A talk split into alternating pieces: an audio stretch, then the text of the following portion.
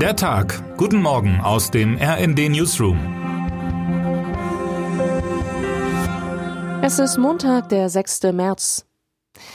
Die ukrainische Stadt Bachmut ist schon seit Monaten hart umkämpft. An diesem Ort im Osten des Landes hat sich zuletzt immer wieder gezeigt, wie hart dieser Krieg ist.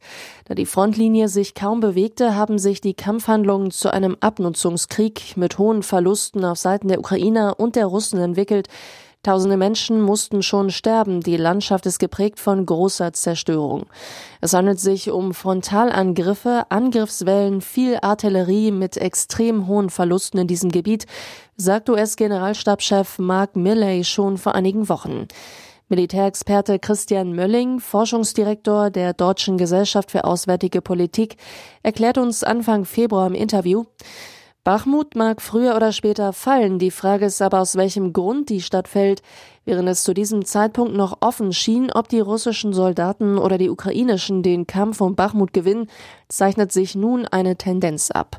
Auch wenn der ukrainische Präsident Volodymyr Zelensky die Stadt immer wieder als Festung tituliert hat, die nicht aufgegeben werde, gab es in den vergangenen Tagen immer mehr Berichte, die auf einen Rückzug der Ukrainer hinweisen. Informationen des britischen Verteidigungsministeriums zufolge sind kaum noch Transportwege rund um Bachmut unter Kontrolle der Ukrainer. Russische Truppen sollen außerdem in nördliche Vororte der Stadt vorgedrungen sein. Von einst 74.000 Einwohnerinnen und Einwohnern sollen sich lediglich noch 5.000 Zivilisten in der Stadt befinden, die unter anderem über eine von Soldaten errichtete Pontonbrücke fliehen sollen. Doch trotz der furchtbaren Bedingungen vor Ort und in der Region wollen einige Menschen bleiben oder kehren sogar zurück in ihr Zuhause. Wie sich die Menschen fühlen, was sie dazu bewegt hat und wie sie mit der Situation umgehen, hat RND-Auslandsreporter Jan Murray eindrucksvoll beschrieben. Er war in Chasiv Jar, das nur zehn Kilometer entfernt von der Front liegt und wo Bagger der ukrainischen Armee frische Schützengräben ausheben. Die Befürchtung liegt nahe, dass russische Soldaten diese Kleinstadt als nächstes angreifen werden. Natürlich haben wir Angst, aber das ist unser Zuhause. Ich lebe hier und hier werde ich sterben, sagt ein Mann, mit dem Ray gesprochen hat.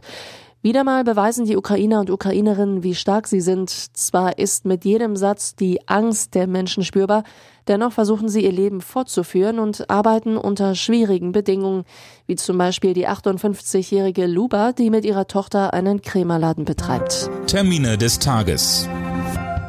Nach dem Abschluss der Klausurtagung der Bundesregierung auf Schloss Meseberg treten Bundeskanzler Olaf Scholz, Wirtschaftsminister Robert Habeck und Finanzminister Christian Lindner um 14 Uhr gemeinsam vor die Presse.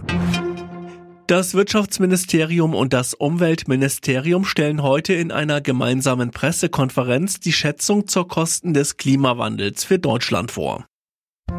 Was heute wichtig wird. In Berlin startet heute die internationale Tourismusbörse mit einem Medientag.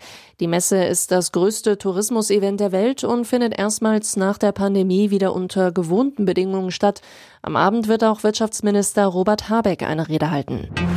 Und jetzt wünschen wir Ihnen einen guten Start in die neue Woche. Text Chantal Ranke, am Mikrofon Alena Tribold und André Glatzel. Mit rnd.de, der Webseite des Redaktionsnetzwerks Deutschland, halten wir Sie durchgehend auf dem neuesten Stand.